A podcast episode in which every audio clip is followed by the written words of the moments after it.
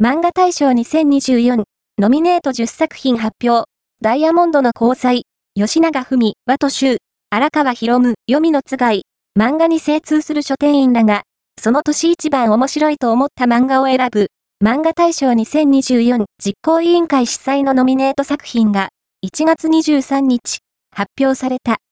平井大橋さんのダイヤモンドの交際、吉永文さんの和と修、荒川博夢さんの黄泉のつがいなど10作品が選ばれた。